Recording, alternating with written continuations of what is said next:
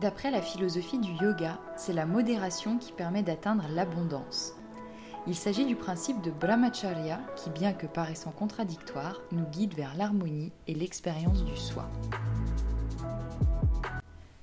Alors, je suis ravie de vous retrouver aujourd'hui pour poursuivre notre série sur les huit branches du yoga et plus précisément sur les yamas, les vertus à respecter pour atteindre l'état de yoga. Donc le but de Yama n'étant d'ailleurs pas, je le rappelle, hein, de faire de nous des individus respectueux de, de, quelconque loi ou morale, mais bien de créer en nous un terrain fertile à la pratique complète du yoga. Donc si vous voulez approfondir le sujet, je vous invite à aller écouter, ou réécouter d'ailleurs, l'épisode 2 de l'accent yogi, dans lequel j'explique plus en détail les huit branches du yoga et leurs implications. Donc parlons aujourd'hui du quatrième yama, qui est brahmacharya. Donc ça signifie étude du Veda ou apprentissage de la science sacrée ou encore vie pure au sens de chaste. C'est en fait le premier stade de la vie brahmanique qui implique la pratique des cinq vertus morales yama. Donc traditionnellement, cette vie implique de suivre un, un enseignant sous l'autorité duquel l'étudiant brahmanique pratique un strict célibat, une vie de restriction morale et de dévotion à la méditation. Alors ça fait partie du mode de vie hindou, mais c'est aussi, il faut le savoir, hein, un des pivots des traditions du bouddhisme et du jainisme. Alors très souvent, on traduit brahmacharya par l'abstinence au sens sexuel du terme. C'est en fait ce qui renvoie à l'ascèse qui est mise en place par les yogis, donc les vrais yogis, hein, ceux qui méditent 90% de leur temps, si ce n'est plus, et qui vivent en retrait de la société. L'idée, c'est vraiment de contenir son énergie sexuelle dans le corps pour la redistribuer à d'autres fins. Alors le mot brahmacharya, il est constitué de deux euh, composants.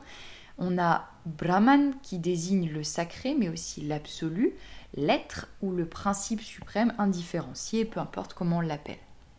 Et il y a aussi charya qui provient de char, aller, se livrer à ou faire. C'est un mot qui peut être traduit par une activité, un comportement ou une vie vertueuse.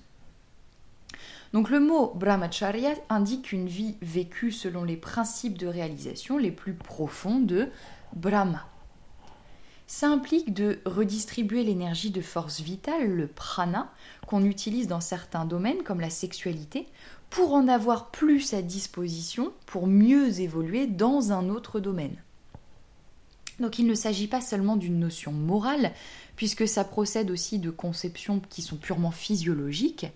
Euh, pour les hindous, hein, la force que l'être humain va dépenser dans l'activité sexuelle, que ce soit en pensée ou en acte, c'est précisément la même qui, autrement dirigée, permet le progrès spirituel. Donc on part du principe en fait que la sensualité peut venir générer des, troubles émotionnels qui sont autant d'obstacles euh, à la voie du yoga.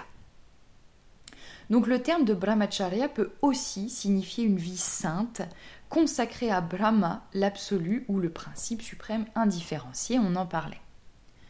Donc je précise hein, très rapidement que ce que je suis en train d'évoquer, ça s'applique à la perception hindouiste des choses. Euh, brahmacharya, je ne vais pas le développer ici, mais ça peut avoir un sens légèrement différent dans le bouddhisme et le jainisme. Alors, ce que je voudrais souligner dans cet épisode, c'est que brahmacharya, que l'on peut traduire par vie pure, chaste, euh, a peut-être aujourd'hui un sens finalement plus large. C'est en fait surtout nous, euh, personnes vivant en Occident, euh, qui ne vivons donc pas une vie recluse et loin de tout, qui lui avons donné un tout autre sens. Et le concept de brahmacharya s'est finalement éloigné un petit peu de la question sexuelle pour s'adapter, à tort ou à raison, hein, je ne sais pas, à un mode de vie plus moderne, entre guillemets. Donc dans cet épisode, je voudrais essayer d'aborder euh, ce concept de manière très large pour qu'il parle à tout le monde. Mais je crois pour autant hein, qu'il est très important de garder en tête son sens premier qu'on a donc évoqué précédemment.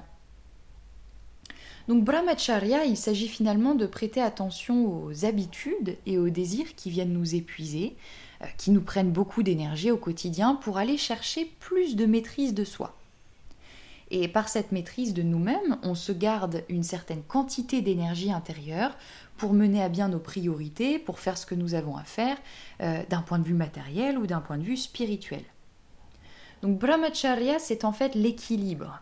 C'est faire comme un graphique de sa vie et visualiser combien de temps on offre aux loisirs, au travail, à la famille, à la créativité, au ménage par exemple, je sais pas. et chercher quelle dose d'énergie mettre dans chacun de ces domaines pour ne pas s'épuiser ou se laisser faner sur une seule activité. C'est mettre en place une forme d'équilibre entre le fait de donner et de recevoir de la part du monde euh, tout autour de nous. Et avec un bon équilibre au quotidien, il est possible de faire grandir notre réserve d'énergie vitale. En calmant les excès sous toutes leurs formes, on utilise finalement le prana, l'énergie vitale, à meilleur escient. Alors il faut bien noter qu'on utilise évidemment notre énergie vitale différemment selon nos activités. Quand on étudie, quand on crée, on utilise de l'énergie au niveau mental, intellectuel.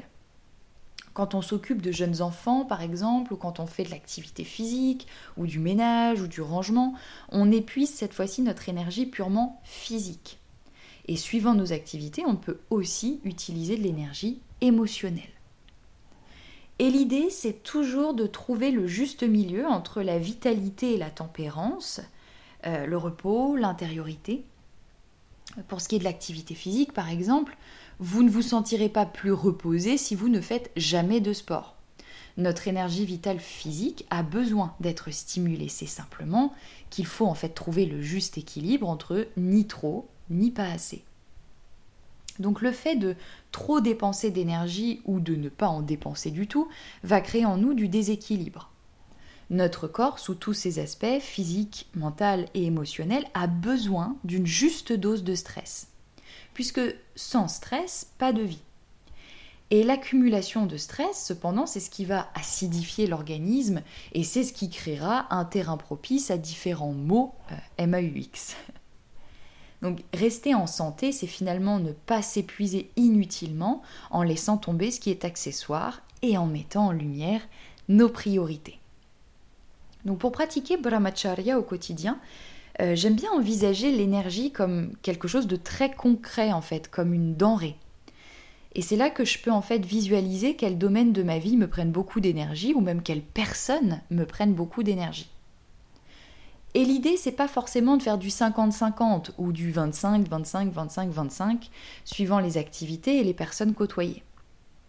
C'est plus de donner la juste quantité d'énergie aux domaines qui en ont besoin et pour lesquels nous aussi on ressent un besoin finalement.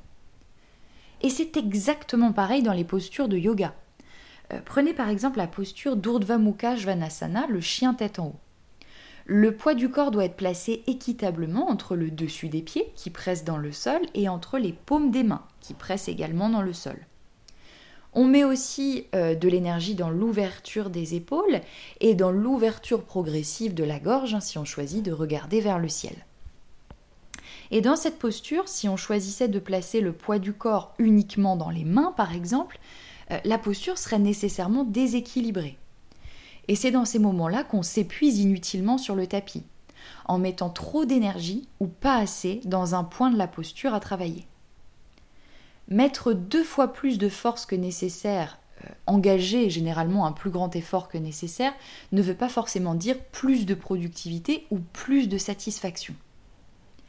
Et j'en profite aussi pour vous dire qu'on ne ressort théoriquement jamais d'une séance de yoga totalement épuisée et à bout de force. Une pratique complète et équilibrée vous demande certes de l'énergie, mais si vous prenez garde à toujours adapter votre séance à votre niveau d'énergie et à vous installer et équilibrer chaque posture, vous devez plutôt vous sentir revigoré que fatigué. Donc j'insiste, plus n'est pas toujours mieux. Et notre organisme travaille d'ailleurs de la même manière. Quand on mange un repas trop copieux, on se sent très fatigué en sortant de table, voire endormi puisque notre organisme utilise toute notre énergie vitale à ce moment-là pour gérer la nourriture excessive qu'on a mangée.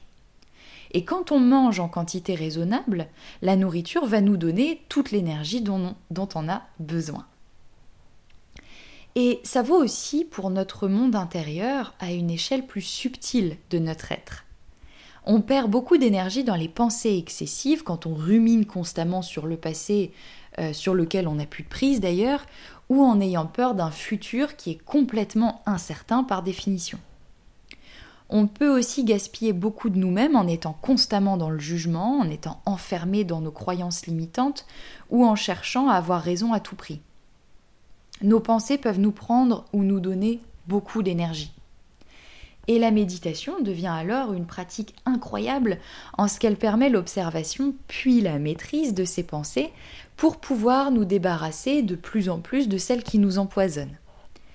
Et je crois d'ailleurs que l'acceptation, c'est vraiment le secret pour trouver beaucoup plus de sérénité, d'ailleurs. Donc l'idée, c'est vraiment de faire plus intelligemment sans forcément faire plus. Et par intelligemment, j'entends ici au cas par cas, en fonction de ce qui nous réussit ou pas. Donc avec tous ces exemples en pagaille, c'est le moment de l'épisode où vous vous dites, bon Marie, c'est très bien tout ça, mais comment on met brahmacharya en pratique? Alors ça passe en fait par euh, délimiter ses priorités et délimiter son attention. Nos efforts doivent vraiment se partager entre bah, le temps avec nos proches, le temps pour nous, le temps pour le travail, euh, le temps de jeu, d'exercice ou de loisir. Et c'est vraiment plus facile à dire qu'à faire. Pour mettre ça en place, il faut en fait, je crois, apprendre à s'écouter. L'idée, c'est d'apprendre à être à l'écoute de l'intelligence du corps, puisque notre corps sait. Si on se sent épuisé, par exemple, c'est qu'il y a un déséquilibre quelque part dans notre vie. Au contraire, si on sent qu'on a beaucoup d'énergie, il est plus probable que notre niveau d'équilibre intérieur soit plus juste. Et c'est pour cette raison qu'on a besoin de maintenir un contact quotidien entre nos rythmes intérieurs et nos besoins. Et il faut comprendre qu'on a chacun nos rythmes. Exactement comme la nature d'ailleurs, qui a ses cycles entre le jour et la nuit, euh, les saisons, la croissance, le repos, euh, nous présentons les mêmes cycles qui peuvent d'ailleurs être assez uniques selon les personnes. Certains sont du matin, d'autres sont du soir, euh, certains résistent bien à la fatigue, d'autres non. Certains sont plutôt faits pour des activités d'endurance, d'autres pour du sprint. Peu importe ce qui nous correspond, c'est à nous de trouver cet équilibre personnel qui nous permet de maintenir un rythme qui nous est adapté sans nous épuiser. Et à nouveau, c'est quelque chose qui peut d'ailleurs se travailler sur le tapis de yoga. Dans chaque posture, il y a des points dits de priorité. C'est-à-dire qu'il faut, pour pouvoir placer notre attention sur ces points de priorité, pouvoir relâcher ce qui n'est pas indispensable à d'autres égards dans la posture. C'est pour ça que notre énergie sera équilibrée d'ailleurs, et c'est ce qui nous permettra de pouvoir tenir la posture un certain temps sans se fatiguer. Et dans la vie, bah, c'est à peu près pareil. On se concentre sur nos objectifs de vie importants et on lâche prise sur le reste. On apprend à dire non aux rendez-vous ou aux tâches qui nous épuisent quand on le peut, euh, ces tâches hein, qui ne font pas sens pour nous et qui nous distraient finalement. Donc il s'agit de trouver un endroit de pleine conscience en nous-mêmes, une attention sur chaque choix, sur chaque action, pour équilibrer notre balance intérieure. Il faut trouver les moyens qui nous ramènent à l'équilibre.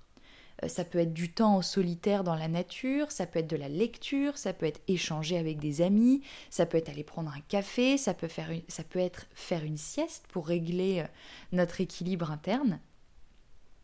Mais, et parce qu'il y a un mais, notre vie moderne ne se prête pas forcément à ce rééquilibrage.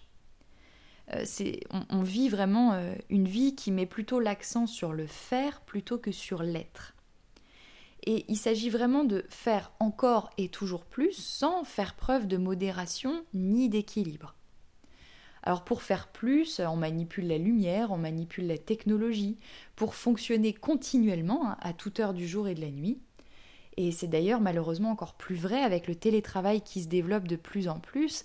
On attend vraiment de nous d'être opérationnels partout et en tout temps, euh, qu'on soit au travail ou en vacances, été comme hiver.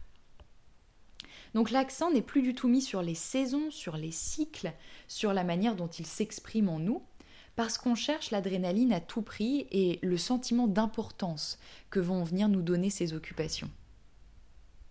Et c'est à nous qu'il appartient de gérer notre temps. C'est à nous qu'il appartient de simplifier, d'établir des priorités, d'observer de quelle manière on souhaite utiliser notre quota d'énergie vitale dans une journée et de faire des choix qui vont dans le sens de nos objectifs. Et en harmonisant notre temps entre le travail, les enfants, le sport, ou tout simplement notre temps de liberté personnelle d'ailleurs, on s'autorise à se renouveler, à être disponible pour soi et surtout à redevenir disponible pour notre vie. Et c'est aussi là que l'on devient plus efficace et que nous nous sentons plus nous-mêmes, plus en phase avec nos émotions et donc mieux outillés face à chaque situation qui peut se présenter. Alors bien évidemment, l'équilibre parfait, c'est quelque chose qui est impossible à trouver. Je fais encore et toujours un parallèle avec ce qu'il se passe sur le tapis de yoga, mais quand vous tenez une posture d'équilibre, c'est toujours extrêmement compliqué de la garder pour plus de 5, 6 ou 7 respirations. Parce que l'équilibre, comme tout état d'esprit, c'est quelque chose qui est très fluctuant. Et ce qui importe, c'est pas de garder l'équilibre, mais c'est surtout de créer des habitudes pour favoriser son maintien avec beaucoup de douceur et de bienveillance vis-à-vis de nous-mêmes. Et rien que le fait de se garder chaque jour des moments avec du temps et de l'espace pour nous, c'est quelque chose de primordial pour se rééquilibrer. Parce que c'est quand on se tourne vers l'intérieur qu'on peut respirer et écouter, et donc procéder aux ajustements nécessaires pour nous ramener à l'équilibre. Et c'est aussi ce qui nous permettra d'agir avec plus de recul et plus de conscience. En tout cas, on ne réussit jamais, je crois, à établir l'équilibre en une fois. Son maintien demande de toute façon un ajustement continuel avec toute nouvelle phase de vie. Il est vraiment important de comprendre que la gestion plus avisée de notre prana, de notre énergie vitale, c'est ce qui nous donnera justement plus d'énergie pour ce qui fait sens pour nous et pour ce qui nous importe. Et c'est aussi ce qui nous permettra d'imprégner de conscience chaque acte du quotidien. Est-ce que j'ai vraiment envie de dépenser de l'énergie d'une manière ou d'une autre dans telle ou telle chose? Et la modération, c'est vecteur d'énergie et c'est ce qui va nous amener surtout vers une autre voie, faite de plus d'observation, de recul, mais aussi, je crois, d'altruisme. Parce que c'est ce qui nous permet de rester centrés et au service de ce qui nous dépasse exactement dans le même temps. La pratique de la maîtrise de soi va supprimer finalement les obstacles entre nous-mêmes et la libération avec un L majuscule, euh, l'expérience du soi avec un grand S aussi c'est ce qui permet plus de créativité et une certaine forme de magnétisme. Et c'est ce qui nous permettra donc euh, d'arriver plus facilement sur notre état, dans notre état de yoga. Alors vous savez que j'aime vous transmettre à la fin de, chaque épisode quelques conseils pratiques, entre guillemets, pour faire du yoga en dehors du tapis. Donc voilà les conseils que je peux vous donner pour mettre un petit peu plus de brahmacharya, euh, d'équilibre, de modération au quotidien. Prenez du temps pour vous pour observer où est-ce que votre gestion de l'énergie vitale a besoin d'être rééquilibrée. Ça c'est la première chose. Observez aussi vos rythmes quotidiens de prédilection, euh, votre rythme pour manger, pour dormir, pour travailler, pour réfléchir, pour créer. Et surtout, euh, en plus de les observer, essayez de les respecter, dans la mesure du possible, bien sûr. Demandez-vous toujours si ce à quoi vous consacrez du temps et de l'attention aura de l'importance dans quelques années. Et c'est aussi ce qui vous aidera à établir des priorités. Étudiez les projets que vous avez qui n'ont pas abouti et demandez-vous toujours si vous avez envie qu'ils aboutissent. Et pour ceux qui vous tentent toujours, réaliser un calendrier de travail à long et à court terme.